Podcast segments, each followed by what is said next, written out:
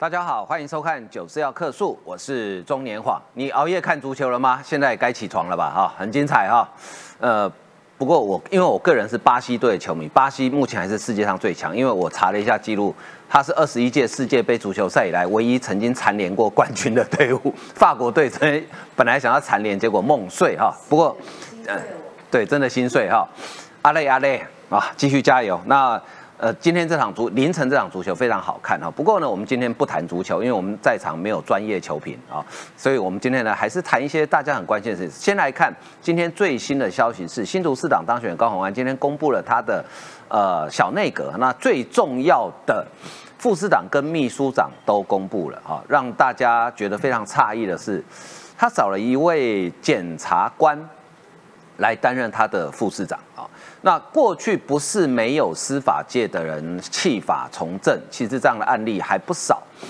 呃，另外呢，他找了一个秘书长呢，是由台北市的民政局长过去哈。那我看到这呃，我们知道以新竹市政府来讲，最重要就是市府三长，就市长、副市长跟秘书长。我看了一下，这三位呢，跟新竹市一点渊源都没有。好，那对新竹市政。也完全陌生，所以我为新竹市民祈福啦啊！只能祈求你们未来四年过得平安顺利而已啊！但我其他我也做不到了啊。那为什么要找一位检察官来担任副市长呢？呃，是不是要查所谓的大密保呢？哦，还是为他自己个人的贪污案的官司来想办法解套呢？那有律师还不够吗？好，好，另外来看呢，这个。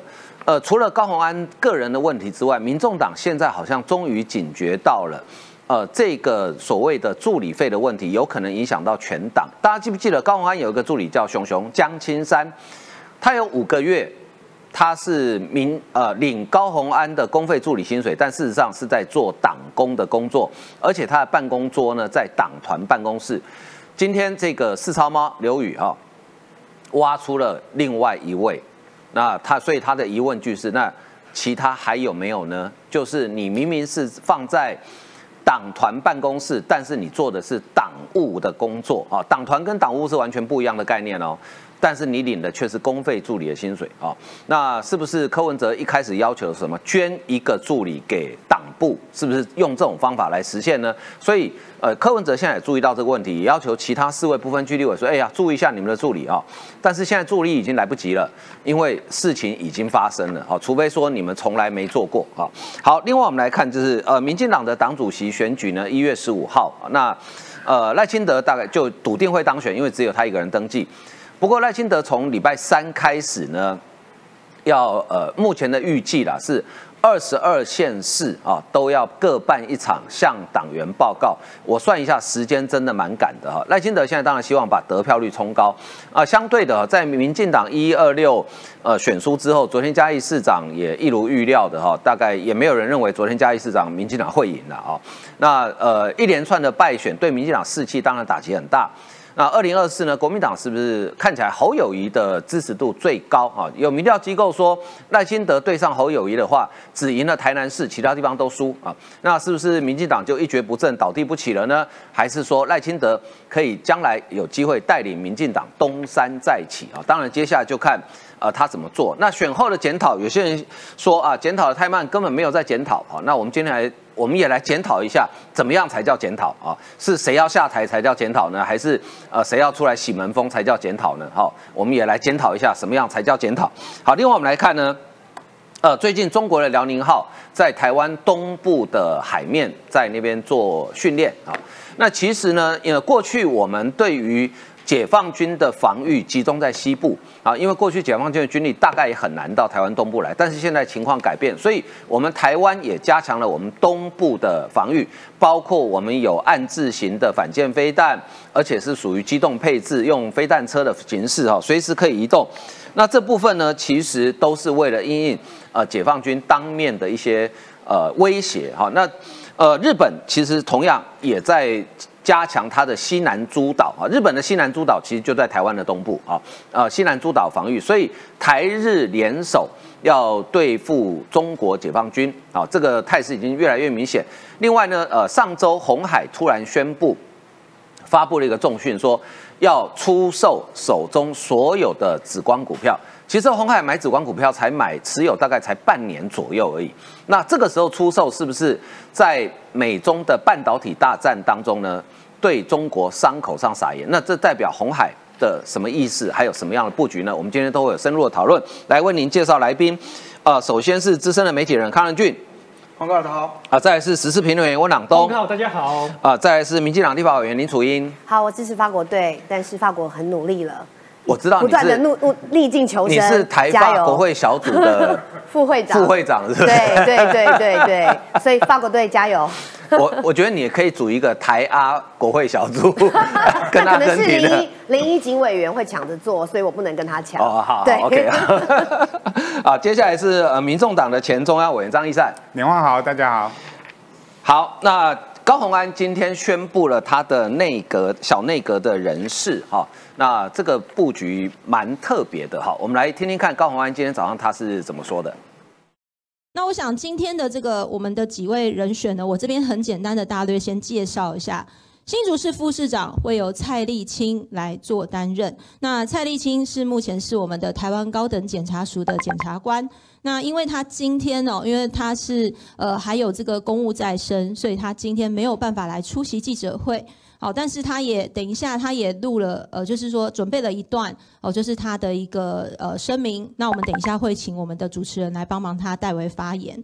那我想在蔡立青检察官的这个部分呢，我想我也是希望能够借重他在法制上还有公务体系的这个专才与经验。未来我们在新竹市政的市政上面，我们能够让这个法制以及相关的一些我们的呃文官体系的这样的一个经验，能够落实在新竹市政的市政之上。那他自己呢，在过去也曾经侦办过相当多的一些呃我们的社会瞩目案件，那同时也获得行政院长跟法务部长的公开表扬。我想在能力上面跟专业上面，绝对是有目共睹。好，找一位检察官来担任副市长啊，就如同我刚刚讲的，呃，弃法从政的人过去很多啊，比如像呃邱泰山啦，哈等等，很多人啊，其实蛮多这样的案例哈，但是呃来当副市长有点怪啊，因为他对于。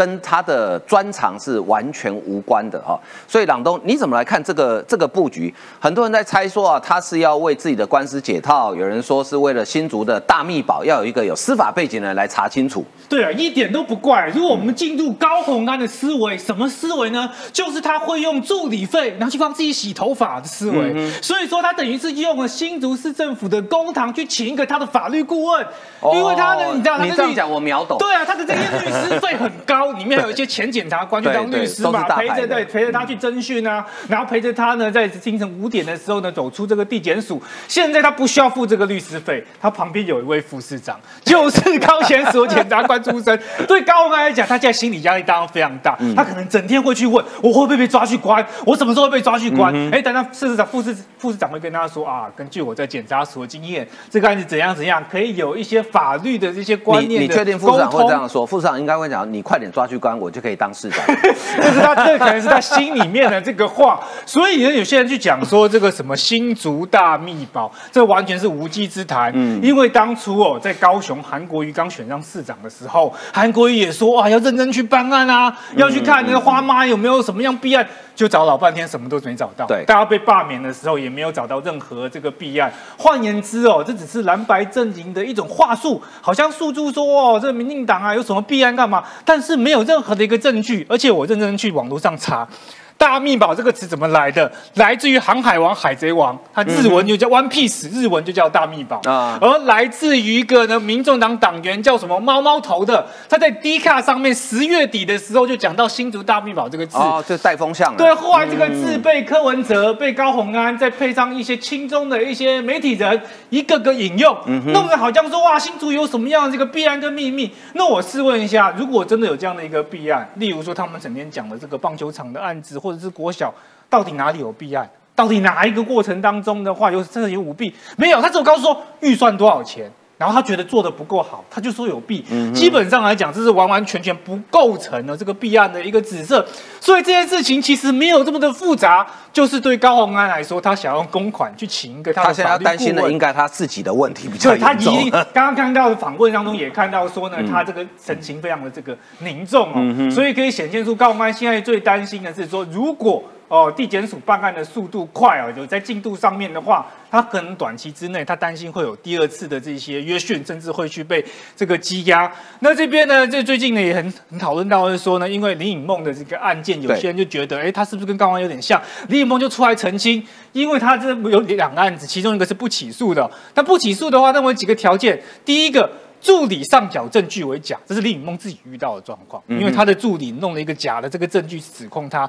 第二个证词是假的，第三个高鸿安没有用过某种形式使用助理费于私人用途，因为李颖梦他也是呢这个外聘呢这样的一个助理呢去做呢他的一些呃出的图啊媒体上面的一些曝光啊等等，所以李颖梦从他自己的经验去比对。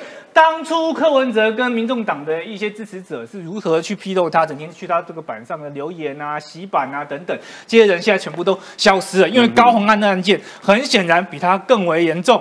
然后呢，柯文哲又说：“哦，民进党呢打高安打过头，没有比例，违反一般的这些法律的常识等等。”可是重点就是你贪污就是贪污啊，不管你贪的是六十万还是六百万，在法律上来讲的话，基本上呢都是一视同仁的。这样。老东，我对这个命题我有意见哦。他说，民进党柯文哲讲，民进党打高宏安打过头，请问民进党什么时候打过高宏安？这就是有意思的地方，是林跟人先把这些事情给爆出来，从头到尾都是国民党在打，然后说国民党出来打完这高宏安之后的话，这所有的证据来证明。来自于民众党自己人、自己的助理、自己的助理把这些证据弄出来，所以换句话说，就这样这样讲可能有点不好听，就是窝里反。是啊，我们只是客观的去报道这样的一个事实而已，其实没有什么民进党打高鸿安这样事哦。不过现在可能还有个另外一个问题，可能不只是高鸿案哦，因为现在连柯文哲都发现说，哎。爱注意哦，对啊，大家比较熟悉的就是熊熊阿贝显微镜这个江心山嘛，二零二零年三月到七月我都背起来的，他这五个月里面挂在高鸿安那边，对，但事实上他的办公室还在呢，这个民党团办公室，而且他还是在做呢跟拍柯文哲、记录柯文哲去各个演讲出席等等的这样的一个活动，所以呢，这个江心山这个是我们知道案例，哎，结果这边又跑出来赖香林办公室也有一个橘子姐。挂一个月的助理，办公室也在党团，这是挂在赖香林办公室，哎，跟高鸿安这案子很像，对，跟江青山很像。然后朱泽成是挂了半年，哦，也办公桌呢也在党团，月薪只有三万多，这也是在赖香林的办公室里面。所以呢，他才问说，哎，是不是蔡碧如、张其度、邱成远也遇到这样子一样的一个状况？那这时候有意思的是讲说，柯文哲他平时都很呛哦，遇到这个事情，他说。党内立委要好好检视自己的账目，不要等别人爆料才危机处理。就是你心里面有鬼啊！你知道是说，哇，这些助理、这些立委们其实都会遇到刚刚一样状况。柯文哲是只要切割说，我不知道这件事情，所以你们自己去查的账，这件事情跟我无关。他是说要做一个防火墙，但与此同时的话，柯文哲他同时在做的就是他在做他的总统布局啊，他敲定了党秘书长跟总统并办的主任哦，办公室主任呢由呢这个北市社会局长周。周宇修，然后呢？现在目前大家很关注的蔡壁如，哦，就呢没有被安排任何的职务，似乎已经被排除在柯文哲的总统梦之外。嗯，所以好，那个照柯文哲的说法，哈，那个楚英，那个是民进党在司法迫害。高鸿安吗？我觉得柯文哲他最喜欢做的就是这种逻辑置换、欧流 C 都。其实他讲很多事情啊，都是以阿诺贡的阿诺贡，他不拿出证据的嘛。嗯。选前包括他的很多的指控啊，哦，或者是过去他常常这种信口开河，哦今天说明天算，然后反正他拿不出证据，他就再起另外一个部分。我觉得他现在面对的当然就是说，对于呃高鸿安的质疑，他必须要找一个。戴罪羊，或者是找一个剑靶去合理化这样的过程，嗯，就像很多支持呃高鸿安的 PTT 上面会说啊，才贪六十万这么少，如果要贪的话，干嘛不多贪一点点？等等，这种就是用逻辑置换的方式。但是如果回归到这整个事件的揭发的过程，大家都很清楚嘛，是国民党的新竹市长的候选人林根仁开的记者会，对，而且这些资料都是来自于曾经。在民众党里面服务过，或在高鸿安办公室里面服务过的，那这些人其实都跟民进党不相关，是民众党，所以我也请这个柯主席自己把自己这个内心里面的这个哈小宇宙抛开啊，平行世界里面，民众党跟民进党三个字里面有两个字一样，但是真的不是我们，好吗？好，请你要清醒一点，认清这个现实。套一句柯文哲呛他们党工的话：谁家的狗带回去管好。是，那。至于说，我认为高鸿安今天的这个人事的布局哦，其实今天蛮多人在讨论的。对对，我想要先回到是说，首先，呃，这个副市长。跟秘书长他的工作到底是什么？他应该是要来辅助市长，做于他未来市政非常重要的，不论是秘书长、副市长。那我刚好特别认真的再听了一次高鸿安的讲法。他说邀请这位担任过检察官背景的这个副市长进来，是要让新竹市的这些公务系统能够有守法的观念。所以他现在是说，言下之意说现在很不熟。所以过去一直以来，难道说我们的公务人员他觉得，尤其他也还是当过立法委员的哦？对。他他认为大家都不守法吗？还是大家的法治观念很缺憾，需很缺乏，需要找一位有检察官法律背景的告诉大家怎么守法吗？我觉得这个前提非常的奇怪。而另外的是，如果就我所了解了，刚我来，我还在问一善，我就问说，哎，新竹市可以有几位副市长？因为如果台北市的话，像原本是三位，现在变两位嘛。新竹只有一新竹只有一位。如果就我所了解，以前在台北市的时候，有其中一位副市长，他是要负责府会沟通，是就是有很多的施政，很多的预算，最重要是什么？你在做行政的时候，台台湾的地方自治上面，市长，你今天要做很多很多的这个预算的时候，你要跟议会来做沟通。对，如果议会不让你过，就会像柯文哲这样，当时两双城论坛，议会做了决议，跟你说，如果中国还在威胁台湾的情况底下，双城论坛不能办，那你就会像柯文哲一样，他完全不听从议会的决议，还是。就是要办不可，然后一开始呢还很好听的讲说我要把我们家的太太，还是我要把我家的这个钱拿出来来做，结果呢最后现在钱还是照花照做，而且这样的一个有问题的预算是议会不背书的，他就要送到。楚英伟，你既然讲到这，因为你是立委哦，我就顺便跟你澄清一下，我们这个预算法这个是很大的漏洞哦，它违法。决决决算核销，你拿他没辙。是没错，这个我查过，因为我在财政委员会纠正一下而已。而且他会把它变成是所谓的问题争议的这个呃预算，就放在那里。对。然后久了之后，比如像现在这个烂摊子，他会丢给现在当选的蒋万安嘛？那你蒋万安，你包括你现在的议会，你是不是要认？如果你不认，放在那边二十年过了之后，就像政府的呆账一样，会把它打呆就消掉。所以这样不守法的市长没事。所以高鸿安，所以你现在找这个检察官，是因为看到发现柯文哲这么不守法，所以你要提醒他，免得上梁不正下梁歪。你们民众党会这样搞吗？那如果是这样，我觉得其实你应该先建议柯文哲要好好先来给这个副检察长来上，检察官来先上个课。但我要强调的就是说，其实副市长有个非常重要的东西是做府会沟通。对，没错。结果这一位呃，从检察官检察官的副市长，你现在对于。新竹市的市议会，你了不了解？生态知不知道？嗯，然后你有没有办法做好府会沟通？会不会未来发生在台北市政府这种议会不让你过的，你现在硬要过？哎，那这样子，请问一下 检察官，你要怎么做？这个副市长？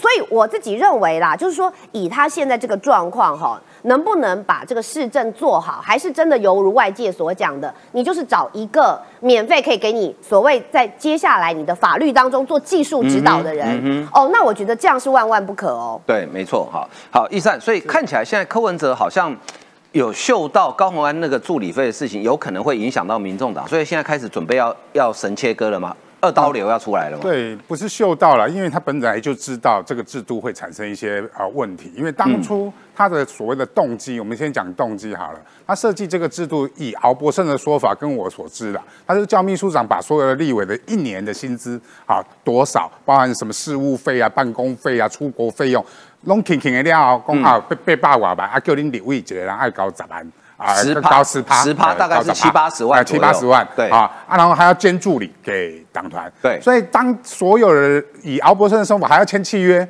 所以他的本柯文哲本来就知道说，我就是要从立法院里面的立法委员啊，去把国库的钱拿来给党来使用，对，只不过制度怎么设计的问题，当然最后的定案的东西就是说，一个立委要捐六十万的啊募款责任额，那另外一个助理给党团用。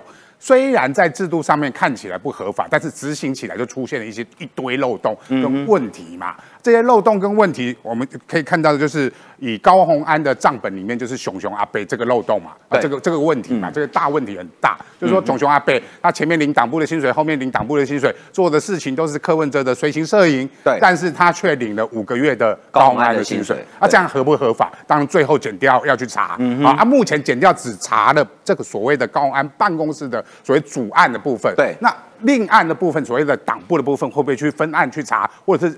要用主案来并案并案来查，这个要看减掉他们的办案的手手续。那但是我们可以看到，柯文哲已经开始担心啦，所以他今天我觉得他公布这个秘书长人选说，其实大家有点奇怪，周台。周台竹说真的，大家都认识，是一个蛮优秀的外交官，但是他并不具有党部的，好像没有政党工作的经验，然后也没有浮选的经验，也没有选举的经验，为什么突然之间把定了这个秘书长叫做周台竹？我觉得目的不是周台竹啊，目的是要把谢立功换下来，因为接下来有可能的状况就是。啊，减掉如果用本案的证据去办所谓的民众党的党库通国库的问题的时候，通通到谢立功，呃，关键的证人就是谢立功嘛。那你约谈谢立功，那整个党的运作就会出问题。那第二个部分就是切割嘛，谢立功你的问题归你的问题，未来如果出问题，就是谢立功你执行不力的问题，你执行上面的问题跟我们民众党的制度是没有问题。那为什么不找蔡壁如嘞？啊，为什么不找蔡壁如接秘书长？啊，这个另外一个问题，因为蔡壁如本身有论文案的问题，不要忘记了，蔡壁如本身也是立法委员，啊，所以他在这个四年的过程里面，会不会？所以柯文哲才说你这些账。要去每一个立委要去查清楚嘛，啊，认清楚。但是我我要讲几句话，这些助理都没有问题啊，这些助理都不是故意说我要，他们这都有工作，包含我认识的，譬如说呃林呃朱泽成啊，甚至是熊熊阿贝，他们都有在工作。对，他们领谁的薪水？说真的，他们叫上面的叫他们去领谁的薪水，他们就会去领谁的薪水。所以问题都在于这些立委五个立委。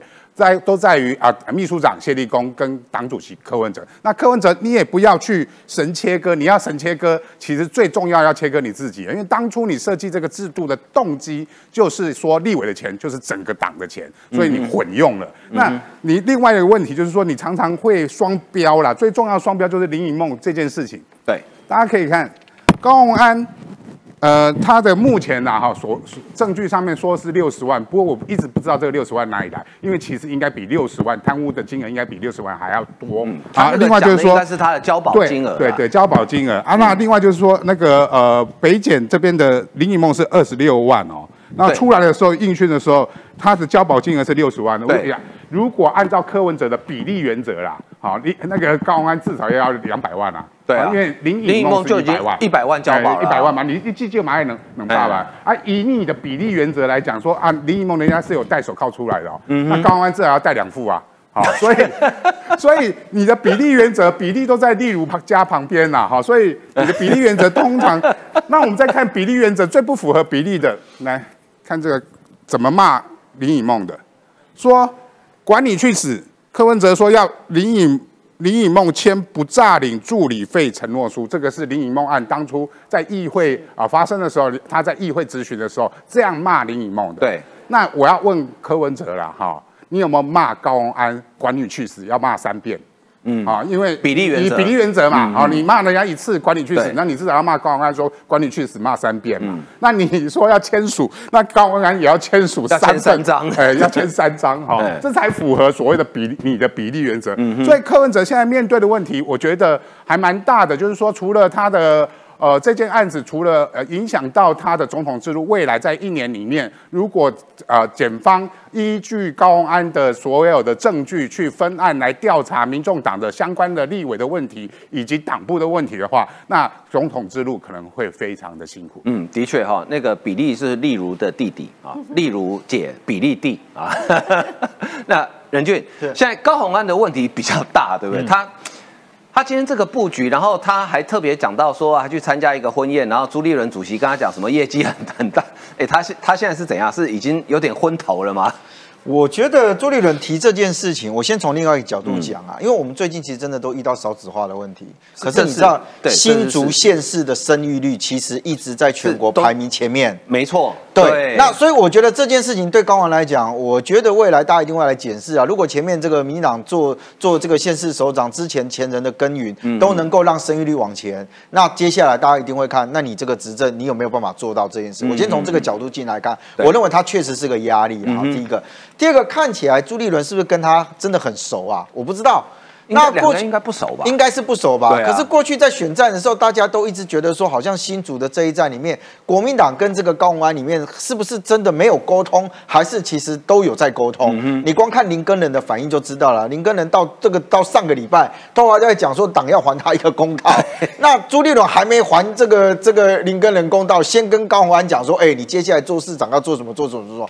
那我当然觉得对林根人来讲，你一定听在心里面，不会觉得很舒服了啊。所以我觉得现在对高文来说，他。我不认为他有心在市政的这件事情上面了啦。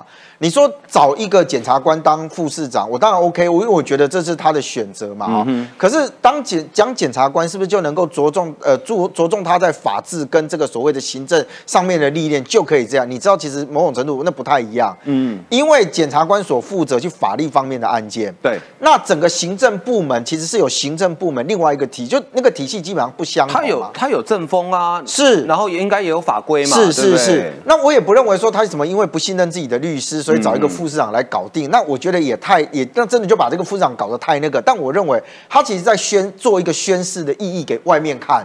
就我今天高永安叠在司法这边，你们都怀疑我会乱搞，那我就故意弄一个这个副市长，然后来给大家看，其实我没有想要乱搞。你那那其实只是一个象征性的位置摆在那个地方。那至于说是不是真的就这样去办大密码，我举个例子好了啦哦。高安的办公室，其实很多人觉得大密宝在他办公室里面。你看他今天出来讲说，那个电子白板啊，不是什么，他说是他自己提供的，所以他现在只是请厂商要把它载过去。嗯，哎电子白板也没这么难载啦，你今天也可以自己载，为什么要送到厂商啦？这是一件事情嘛啊。第二件事情是，如果以高安办公室这种状况，你看哦，光那个钱的问题，都有一大堆人把这个资料爆出来给外面去看。如果按照他讲的说，新竹市政府里面有这么多奇奇怪怪的大密宝，怎么没有人跟你爆料啊？嗯，怎么你手上拿不到任何的证据？当然他一定会讲说，哇，那一定是被压着什么，他们要去查。我比较担心他后面会因为这件事情，然后就喊得震天价响，到最后跟柯文哲一样，到最后什么查不太出来什么东西了，又开始自己在那边转转转转转，然后又要一边剪彩说哇，你看我好棒，案子哎，这个新市长的团队，新足球场又变得好棒。那大家也都知道，他到今天为止都还没有上任哦，所以我认为他当然他当然在做这个东西啊，其实讲实话就在这包装啊，包装形象啊，嗯，什么叫做包装形象？这个检察官他愿意，就蔡立金他愿意去担任副市长，我觉得那是每一个人的选择。对。可是今天你今天把它包装成这样的时候，大家就来回来看，你今天以新竹市整体的状况来说，你高永安现在有多少的能力跟你的余力去处理你这今天这个所谓的市政的问题？对，大家都非常非常的怀疑。没错，尤其今天你看他又一直在讲说啊，尊重司法啦，怎么样他，就不再去做过多过多的联想。但现在看起来，因为他已经到了这个交保的阶段之后，后面什么时间起诉点？我认为对于检察官来讲，我也不认为他会拖个一年半载，不会的。所以看起来这个其实时间会非常非常快的时候，高永安一定会去全力。去处理他所谓的这样的一个司法司法的问题，所以我觉得对于他今天用这种所谓非常别出心裁的方式，说找一个检察官，然后来跟大家讲说他就是要能担任副市长，然后就能怎么样？我觉得他当然对一个凸显说我不像大家外界所讲说我会乱搞或干嘛。第二个，我觉得他要干嘛？给那种一给一个刑诉一个压力，就说哦，你看我要来查你们了哦，我要找一个副市长哦，是吧？我讲实话，副市长这件事情没那么好做啦。我光举一个例子，然后侯友谊，有些人不喜欢侯友谊嘛啊。侯友谊一开始到新北市去担任副市长的时候，你以为他好干吗？他其实也要花非常多的时间去了解这个市政，尤其以新竹市的编制上面来讲，你敢解联联吗？哎，你解联爱关瓦贼所在。新竹市政府连约聘雇大概八千个员工，丢嘛，而且各个负责赵楚英长还要跟议会沟通哦。哎，你看像。府会沟通最重要的，对预算过不过要看这些议员的脸色啊。所以你看大的县市，它还有这个所谓的这个一个、两个、三个副市长，然后大家分开去分门去做这些工。对那你今天就要让让这样子去，我我老实讲，我我非常佩服这个检察官，他愿意去接任啊。嗯但对于高虹安这种所谓别出心裁的做法，我只能讲，我认为他想要形塑那个外在的那个感觉，胜过于他实质施政的状况啊。对，的确哈，而且大家有没有注意到，今天高虹安的记者会哈，呃，你是公布小内阁嘛？照理说，你的谈话的重点应该是在于说，呃，介绍这些小内阁，然后以后他们在市府市政推动上要扮演什么样的角色，以后我的市政有什么规划。可是今天全部歪楼，都在谈他的司法案件，为什么？我跟你讲，这是未来可能一年的常态，因为他一旦被起诉之后，大概每次只要高虹安公开出现的场合，就大家就问他司法案件，不会有人问他市政。再加上我刚刚一开始讲，新竹市的三长、市长、副市长、秘书长，没有一个熟悉新竹市政，以后新竹市民真的会很可怜啊，真的会很可怜。虽然各局处首长可能是原来事务官留任了哈，但是呢，你最后决策或者是说呃不同部门的整合，你还是得要秘书长或副市长来处理嘛。那你完全不熟悉，等他们熟悉业务，可能是一年以后的事情了。那一个任期只有四年，你能有多少时间可以蹉跎哈？那刚刚任俊提到说找一个检察官，有可能另外一个想法是说，哎，我摆一个检察官身份证明我清白哦。任俊我正好想到十几年前在跑新闻，呃，在一场跑选举的时候，在中部某一个县市，嗯政坛地方上的人就跟我讲，他说哦，有一些中部某一些县市长很厉害，他就任之后第一件事干什么？你知道？他那个辖区内以前那种有没有什么呃情治单位、司法单位有没有退休的或者待退的有没有？赶快挖来当市长室的或县长室的机要秘书。那那是证明自己清白吗？不是，因为他熟门熟路。这这是这是一个一另外一个相反的解读。这跟哦这跟某某个政党有某些委员选上之后，想尽办法要去司法法制委员会的哎对对对对，一样一。样的道理，对不对？就是欠银行钱很多的进财政委员会，然后案子很多的进司法委员会。啊，这个我觉得，所以看你怎么解读了哈，看你怎么解读了。哈，好，那我们接下来继续来看哈，呃，这个很有意思哈，这个总统大选最新的民调啊，这是台湾民意基金会做的啊，当然那个呃，你要不要参考自行判断啊？呃，我个人对于政党的支持度民调，我是比较信任美丽岛电子报的，因为它是长期在做，而且比较没有那个所谓的机构效应。好了哈，总统的部分，侯友谊三八点七二啊，然后赖清德二九，这个差很多。柯文哲十七啊，柯文哲基本上就差不多出局了啦哈。那总统大选，侯友谊力压赖清德，只有五成七民众党支持者挺柯。民进党支持者百分之八十挺赖清德，国民党支持者七十九挺侯友谊，两边凝聚力都很高。民众党就很低，五十七趴。好，时代力量支持者中三十八趴挺赖，三十三趴挺柯，二九趴挺侯，激进七十五趴挺赖，呃零零星好就很少挺侯科，中间选民有二十七趴挺侯，十六趴挺赖。好，好，那这个这是十二这个月十二十三做的哦。那侯友谊除了台南市落后赖清德以外，其他全国各县市都领先，而柯文哲在全国各县市都垫底哦，这个也很正常。我觉得现在这个时间做差不多。年龄层来看，侯友谊都领先，柯文哲在二十到三十四岁领先赖清德，三五到四四两人不分轩轾，四十五岁以上族群赖清德领先柯文哲。哈，好，那朱立伦态度，他说呢，二零二四年国民党最强的母鸡是侯友谊啊，那侯友谊是不是朱立伦心中最佳人选呢？他说了，我跟侯友谊是老同事、老朋友、老交情非常深厚，但是我不能够现在特别去强调，我只能说他是我们最强的母鸡，我们大家一起努力，现阶段是努力台北市立委补选，所以最强的母鸡这句话其实有很多意思，可以是总统候选人，也可以是全国的那个呃辅选助讲团的团长哦，也是最强的母鸡哦。不过呢，大家现在比较关心的是，呃，民进党的部分哈、民进党部分就是说，其实。呃，有点有点可惜哈，就是他这一次在嘉义市长的选举里面也也不幸也输掉了哈。那我我先请教一下这个楚英了哈，因为选后大家都要检讨嘛哈。现在有一些支持者好像有点焦虑，说啊，你那检讨加久哈，啊都没结论出来哈，啊到底有的检讨不？呃，检讨该要有什么样的结论才叫结论？我觉得我很佩服，就是晃哥今天刚刚开场跟我们讲的，就是来检讨一下到底检讨了什么，或什么样才叫做是一个检讨。呃，首先第一个是我们如果发现了问题，我们现在要改正或者是修正方向。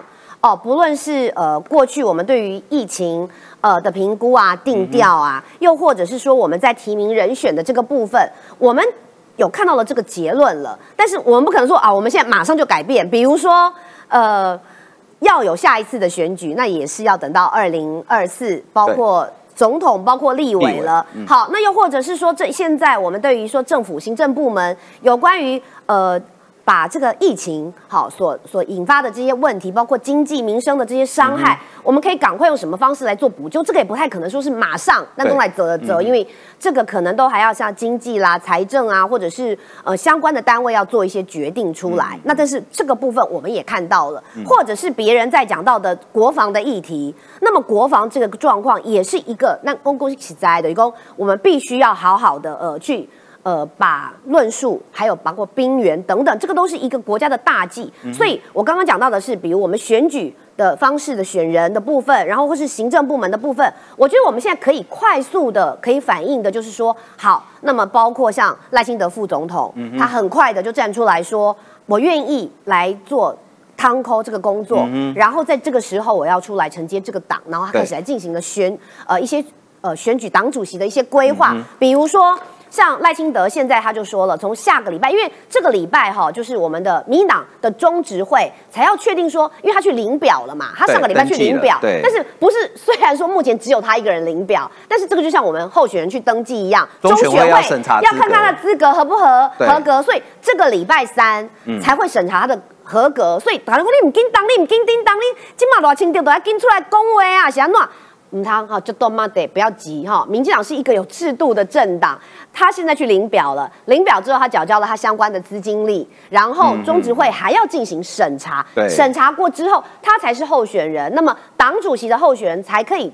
做一些好实质的一些动作，那最重要的当然，它这个讯息已经先出来了。我相信很多朋友有看新闻，可能也知道，就是赖清德要向党员报告，然后走遍全台，那么会从呃他的故乡就新北出发，那首站会选择在三重，因为我相信现在的检讨，大家可能都说啊，太流于那个敌狼自己人自己说了自己算，谁知道你们关了门之后，这些选举的包括操盘手啦、总干事啦，或像楚英这样的发言人，有没有好好？的把自己也检讨一下，我们就担心不够，所以身为党主席，他也要带领民进党走向下一站。就像我讲的，下一个选举二零二四年，所以他会开始来倾听这些党员的做法。那么，我不是说今天因为我自己是民进党的这个呃现在立法委员，我就去讲那个好听的大白话。比如说，像大家也很担忧说，那你这个嘉义是输了，那接下来的补选等等，是不是会？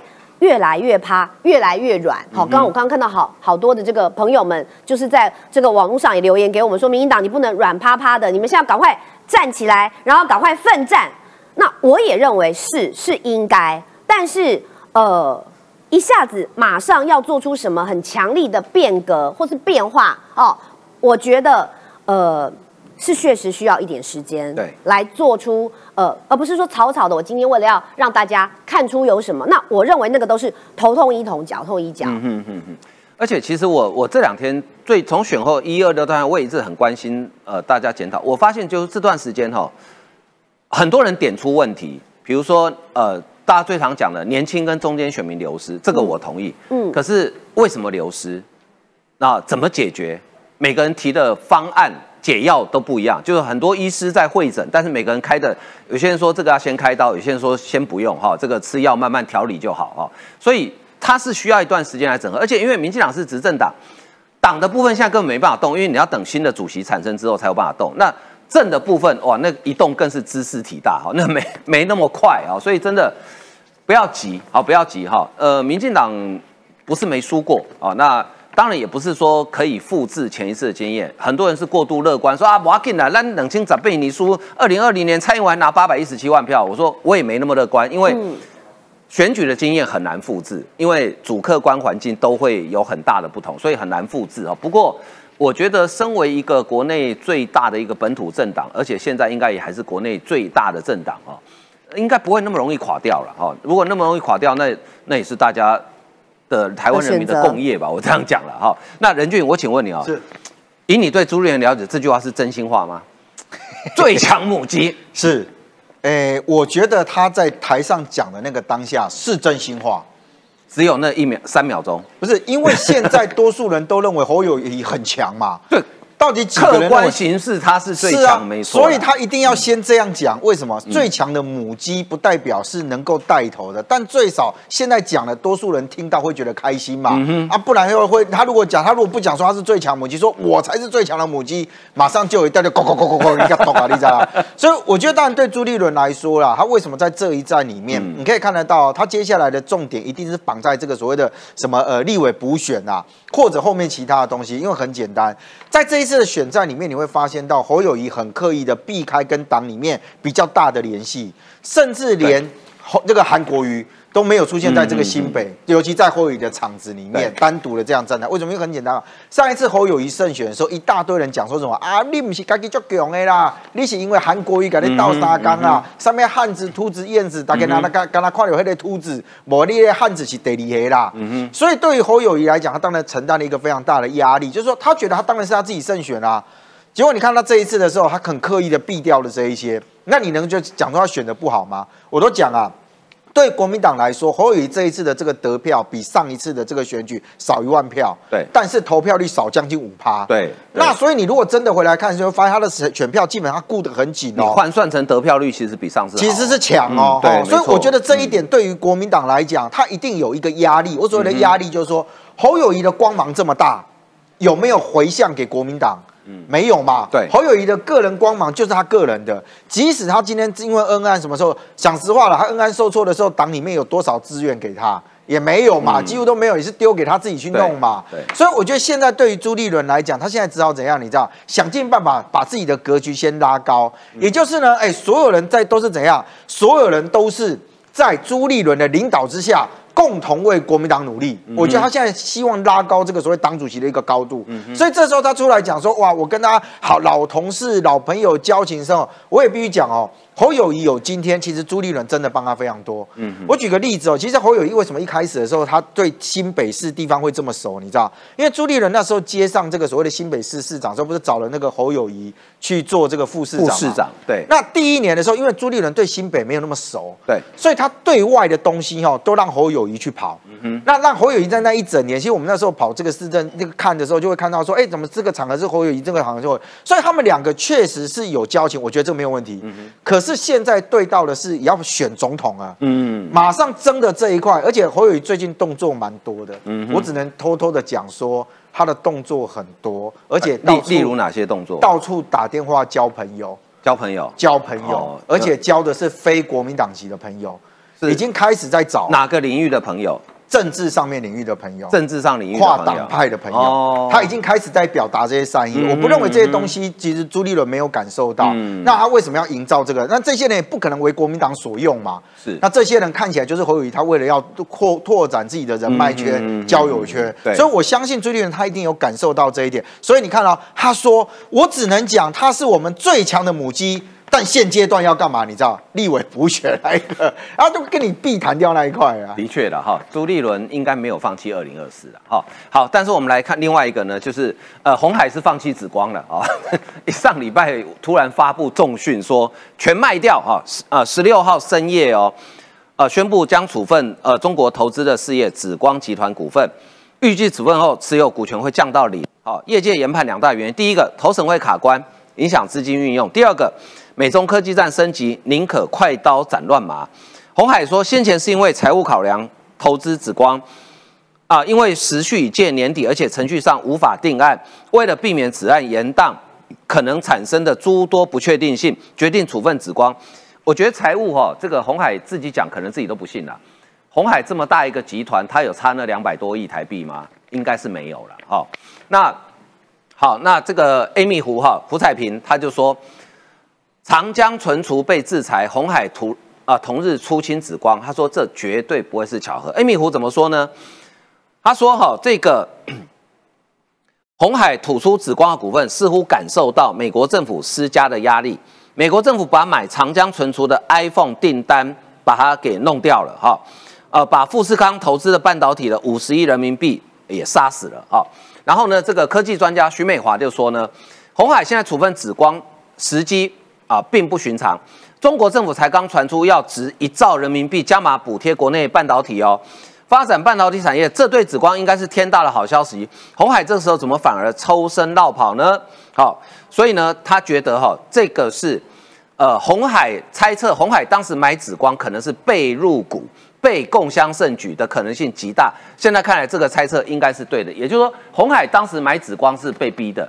那现在呢？因为红海当时跟紫光的签约，它是有一个弹数，就是如果投审会不准的话，你我要全额卖掉啊。就哎，红海现在看起来没赔嘛。哎，所以一善，你看红海这时候卖紫光，到底真正的原因到底是什么嘞？哦，我我常说哦，红海的那个。订单是美国工厂在中国，中国，所以它两边都会有压力的。比如说刚才讲的说，是不是被压迫说去投资紫光，就有可能嘛？因为我工厂都在那边。对，我所有的设厂，我包含工资、劳检、微博这些东西，包含当初郑州厂发生那么多的暴动，那都要出力武警啊什么，帮他出去做处理跟镇压，都要跟中国政府一定程度保持一定的关系。对，啊啊，所以他会去投资紫光很。大一部分叫做政治投资啦，我我就是政府要求我就投资，但是他现在撤出很大一部分就是他所谓的订单，他大大部分订单都来自苹果嘛，对，那苹果的订单或者特斯拉订单或者未来所谓的呃呃所谓的电电动车的所有订单都来自于美国和欧美，那美国在做全世界对于中国的晶片制裁的时候，我当然不能有一个破口，就好像当初啊啊对于韩国的三星集团一样。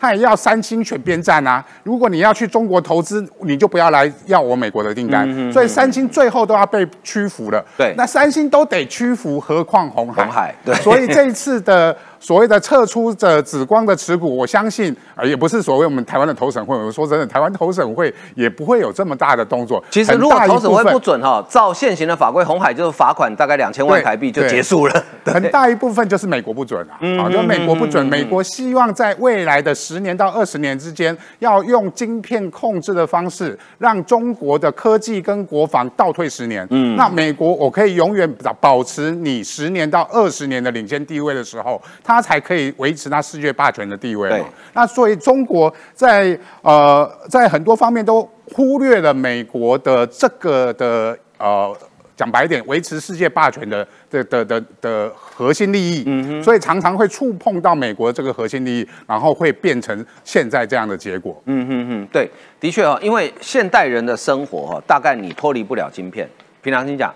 你可以想出，你每天从眼睛起床睁开，一直到晚上睡觉，眼睛闭起来睡觉，你有哪一样东西是没有用到晶片的？几乎每一样都会用到，所以晶片对现在的人生活来讲真的很重要。好，好，我们继续来关心的是这个军事哦，这个请教任俊啊，呃，陈永康是前海军的司令嘛，对不对？嗯，是。陈永康前海军司令嘛，哈，他姐他是前国防部的军政副部长，军政副部长下的，哦，对，所以他说中国对台四路手法并用。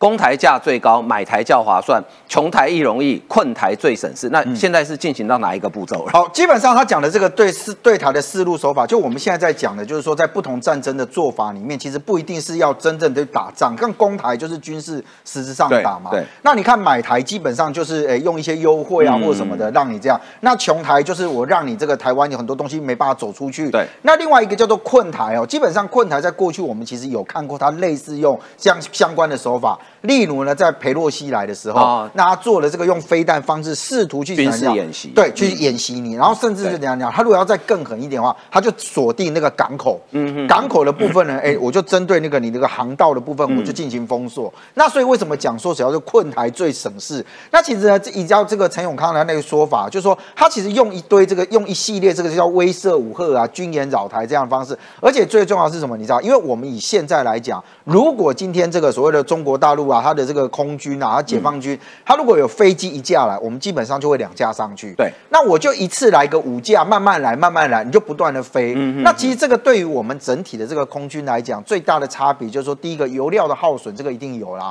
第二个是我的零组件的部分哦，因为我们飞机是这样啊，按照飞行，它是时间到就要换，对，时速到就要换。对，好，所以你今天如果出勤的多，那你今天备料的部分就必须会换的多。再来就是你的飞行员势必会感到比较疲惫，这个我。觉得这个是一定会面对到。那因为你要有一个成熟的飞行员，那比如说我现在，除非我是各自不同的调派，所以对于你人力来讲，一定会变得非常非常紧缩。所以他其实用这样的一个概念，认为说，等到你时间拖久之后，等到我方的这个所谓的战备的力量哦，稍微再降低的时候，他其实就有很多的这个可乘之机嘛。那当然我们要反制这些的时候，其实不只是空空军的部分，因为我们现在在讲这个台海中线哦，台海中线基本上是针对飞行器呀，船只的部分没有什么中线的问题啊，就是说你今天不要进入到我领海这一块，那经济海域这一块本来就都是大家都还是可以航行，只是说你在这里捕捞或者什么有渔业行为的时候，其实是会受到影响。那这里面其实包含到中国的这个船舰的威胁啊。那现在我们海军也传出来讲说，在东海岸的部分有熊三飞弹机动中队呢，要优先完成这个部署。那这个其实以这个机弹呃以以这个机动中队来讲，当然熊二、熊三啊，到目前为止我们所配置的都是用所谓机动发射车的方式。嗯，那机动发射车跟固定阵地最大的不同就是，我第一个隐蔽掩蔽我会比较好做。对。第二个就是我在各个因应不同的敌情状况的时候，我车子其实车载到那里去的时候，我就可以立刻部署，所以我的部署也比较灵活。对。而且呢，打完了之后我可以离开。对。所以也不太会说啊，因为阵地因此而这样被发现而反被攻击。对。那当然，现在未来也将搭配所谓的美国售卖给我们这个所谓暗制鱼叉飞弹，那它的射程其实就会更远了。那当然，这里面我们会看到整体的这个军事的演呃这个战备状况来讲，有一个事情我其实觉得在这边特别有被提出啊，就是我提到我们这个所谓的海军呢将开始啊去去这个运作所谓的无人侦列。这个猎雷潜舰哈，就是以无人的侦猎雷呃侦猎雷潜舰这个部分。那其实我们之前其实是有针对这个所谓的猎雷舰的部分哦，我们其实有要花钱去做啊。对。但是因为这个军购军这个军备案的部分哦，就是我们其实有当时有出现一些状况，所以后来有进入到司法程序。那我们其实是用求偿的方式。可是以我们现在的侦猎雷舰来讲哈，其实我们的服役的年限都比较久了。对。我们最少的年限是多少年？你知道？多少？三十年。哇。我们过去其实这个这个真的是一些比较老老旧的这个猎雷舰，所以当时才有筹筹组这样的一个计划。那我们现在其实因为整个计划重新在改变了之后呢，其实军方希望往这个无人舰的方向来去做。所以你可以看得到哦，军方投入九亿多去预算筹获四艘的快速布雷艇。那当然有两艘已经这个服役了，两艘还在交准备要交船。但重点是我如果做这个所谓的无人的话哈，那就比较简单的是，我可能在我机载地方，因为它重要最重要是侦查，嗯哼，也就是我能够探测到水里面的这个所谓的那个水雷的话，或对水雷的时候，我基本上就可以把讯号回传。对，那我就把坐标定位完了之后，它其实需要的是什么？你知道，需要的是做这个所谓的无人遥控载具，让我的这个船只，因为其实像美国现在这个技术哦，其实他们都已经发展到以前只是在测试做海测，现在已经进入投入到这个所谓的军事演习实质的这个实战的项目里面去了。所以，我们如果这一块里面呢，就以我们现在老旧的这个猎雷舰来讲啊，那我其实如果能够加装这个无无人遥控载具的时候，我的第一个啊，我的这个人员的部分我就空出来。嗯。第二个就说也可以让这些所谓的比较老旧的这个船舰哦，因此而得以再加以运用。对，好，我们海军为什么要加强东部的呃这个反舰哈？主要是因为最近中国在台湾东部海域的活动好像越来越频繁了，而且现在是冬天，以前据我们所知，以前冬天很少。辽宁号很少会出海的，而且它现在出海看起来都是往这个太平洋的地方去了，所以它已经用船舰在突破所谓的第一岛链。那这个是日本防卫省的综合幕僚这个监部啊，他们在十二月十六号的时候发布这个新闻。那你可以看到他说，中国这个辽宁号等六舰哦，穿越宫古海峡。那穿越出去之后，基本上就是往太平洋走。对，但差别是什么？你知道，因为这六艘船舰啊，第一艘主舰其实就是所谓的辽宁号。那其他有包含到什么？包含到它飞弹驱逐舰啊，飞弹这个驱逐。舰这些，还有一个是九洞幺型的综合补给舰啊。那这个补给舰基本上它就是一个航空母这个航空母舰的一个舰队的配置，让它整个去出海。因为连这个综合补给舰，所以看起来它其实是要走一个比较远程的一个，不管是训练或是怎样的哦。但我就讲，就是说，如果它今天是六舰这样一出去，那这是海面上征收到的，那水底下有没有它的核子的动力潜舰一起走？那其实以日本防卫省来讲，它并没有公布的这一个。但是其实。你知道吗？中国大陆非常介意，就是你一天到晚哦，日本就抓他，你知道？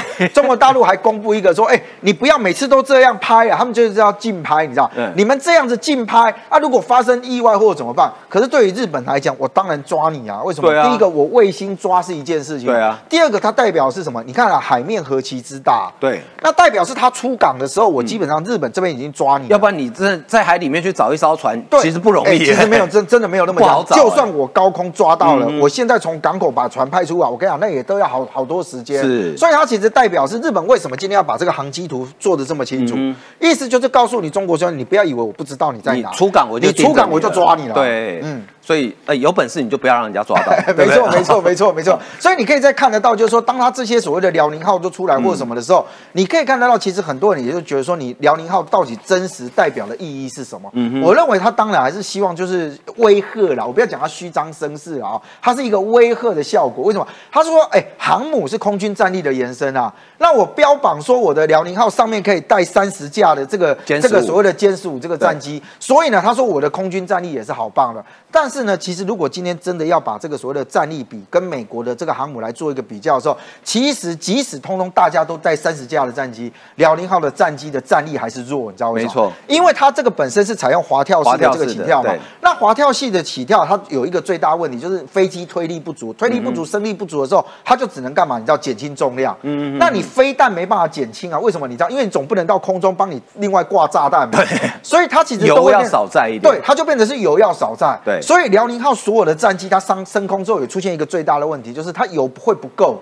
嗯，所以它一定要搭配什么，你知道吗？空中加油机，嗯嗯，也就它的战机离开它的滑跳的这个甲板之后，起飞完了之后，因为你的炸弹就是这么多嘛，你，你不可能空中补给，所以它只好让空中加油机在外面打。那我认为它大概会用运运油二十啊这种所谓的这个这个加油机在空中等着帮他加油。那我刚刚用等着帮他加油，所以那个时候也是他战力会很弱，因为你在加油的时候没办法作战啊。对对对对对，所以他可能会希望采用硬管的方式，大量的帮他加军。可你最再怎么硬管，你大概也要个五分钟左右的这个时间嘛。所以其实也有人认为说呢，啊，你今天这个辽宁号的本身。的状态来讲，你是不是三十架那个飞机都能顺利升空这一件事哦？第二个是你有没有这么多的足够的飞行员，可以让你这样全部都一起升空？因为看起来也会有一些的这个难度跟一个状况。对，的确哈，而且中国的航航空母舰还有一个问题，就是它每一架单架跟两架飞机发射的时间差时间差很长哈。就是说，呃，我记得美国的美军的太平洋司令前一阵子在华府的一个座谈会里面提到，他说美国现在用。两艘两栖突击舰，就是像美利坚号那一种啊，因为它舰载机是 F 三十五 B 嘛啊，就足以应付中国两个航母打击群，所以这个实力悬殊差别在这里哈。那另外我们来看日本最近其实请教朗东哈，因为日本的这个安保政策有一个大转变哦，这应该是二战之后。最大的一个转变，当然也是因为中国的关系。对啊，这几个转变呢，首先它的这法人依据是先修呢国家安全保障战略啦、防卫战略跟防卫准备计划等等。那第一个重点是说，它整体的预算呢，从因为二零二二年的时候呢，日本的军武预算大概是五点四兆日元，现在目标呢是呢到未来这五年之内是倍增，从原本 GTB 的这个大概一趴不到，增加到将近两趴左右，也就是从五点四兆会将近增长到十兆日元。第二个这个重点是说。除了预算增加之外，它现在飞弹射程会增加。它现在主流所运用的这个一二四的这个飞弹哦，射程大概只有两百公里左右。但是它目前呢，在研发当中，它是由三菱重工是必须它去做的，然后会延展到大概九百公里，甚至破一千公里。这是什么概念呢？从佐世保港到上海就是五百公里的这个直线距离。嗯那如果是到温州的话呢，就是一千公里。那当然，如果要到厦门的话，要将近要一千四啊。所以换句话说呢，在日本的这样的九州的地方。它的这样的一个军港，如果它的飞弹射程直接增加到它不用出港，已经可以打到中国几乎绝大部分的沿岸的一些布置的一个基地，也就是呢，它把原本呢对于在北海道这边的一个布局慢慢的移过来，所以你看到说它这边斥资三百七十亿美元呢，二零二七年之前把这一二四的飞弹的反潜力增加，而且他还会去采购美国制的这个建设的这些战斧这个巡弋飞弹，防卫这个经费这个提升。第三个点。它在网络呢跟太空战力上面的话，因为美国现在也有成立它这个太空的这个网络军嘛，太空军，所以它也这个有一百四十亿的这个美元去增强网络战力，强化太空的这个能力，而且跟英国跟意大利的话去共同研发次世代战机。弹药储备之中也增加，而且慢慢的把，因为北海道那边是要预防俄罗斯，对。可是现在呢，真正的话的威胁，大家都知道在中国，在中国，所以从北海道那边会慢慢的往西南边，往九州啊，往呢这个横滨那边呢去移动。那这第二章我们也看到呢，是说呢，它呢，在呢这哎，哦这张，哦就只有一张而已，嗯，没关系没关系，来，我记得还有一个军武的那个，嗯。好，你等一下，呃，重刷一下哈。我们等一下，就是这个是日本的新的军武的，来，我们来看一下它的射程，飞弹射程要要增加了。好，没有关系。好，因为主要主要重点就是它的日本的飞弹射程要要增加，而且好像说他们要在前舰跟可以发射长城的飞弹。对啊，他现在在前舰上面的话呢，已经呢要去装载，说可以去装载这个长程这个飞弹。那日本的传统的军武大厂呢，包含说三菱重工，还有呢这个 Kawasaki 川崎哦，他们在今年的其实股价上涨了大概五十趴左右。其实也可以间接显现是说呢，过去哦日本因为它这个自卫队相关法律条文这个限。所以它的这个射程都很短。大概呢，就对，就在这边这张图，它大概就只有这个两三百公里左右。现在要增加，包含说它现在要有最上级的多功能的这个护卫舰能代号，正在正式服役哦。目前已经这个是第三艘，就是你刚刚讲的佐世保港。对，在佐世保港这边的这个能代号，它会从增加到二十二艘这个左右，舰长一百三十二公尺的排水三千九百公吨。然后呢，它这个就可以高度自动化的，可以争取这个海水面上这个扫雷啊等等。重点是它还可以呢去装载这个这个飞弹。我们看哦，这边可以看到说，日本呢，这个除了路面上面的这样的一个防空飞弹之外，它现在在海上的这些护卫舰，它的射程提高之后，这其实这个对手国就是指中国了。所以它这样的一个反制能力，对于中国沿岸的这些飞弹的话都有影响。因此，它整体预算两倍。飞弹的射程的提高，从两百公里提高到一千公里，跟这些先进的武器陆陆续续的加入之后，这样的一个攻守合一的反这个飞弹作战，使得台湾有事、日本有事的一个防卫连线是变得更为完整的。嗯，的确哈，呃，中国的恶意扩张哈，中国强大变强大，其实我们并不反对，也没有意见，但是它强大之后，用它的肌肉、用它的拳头到处去威胁周边的国家，所以造成台湾、造成日本。甚至连菲律宾现在慢慢都要把国防预算增加哈，这个其实才是我们最困扰，也是最觉得头最痛的地方啊。我们我想台湾跟日本都不是一个喜欢穷兵黩武的国家，大家想想看，我这国防国防预算拿来做其他的科学研发啦、啊教育投资啦、社会福利啦，那不是更好吗？但是没办法，如果没有国家安全，以上我讲的全部都是空话。好，今天节目为您进行到这里，非常感谢大家收看，谢谢，拜拜。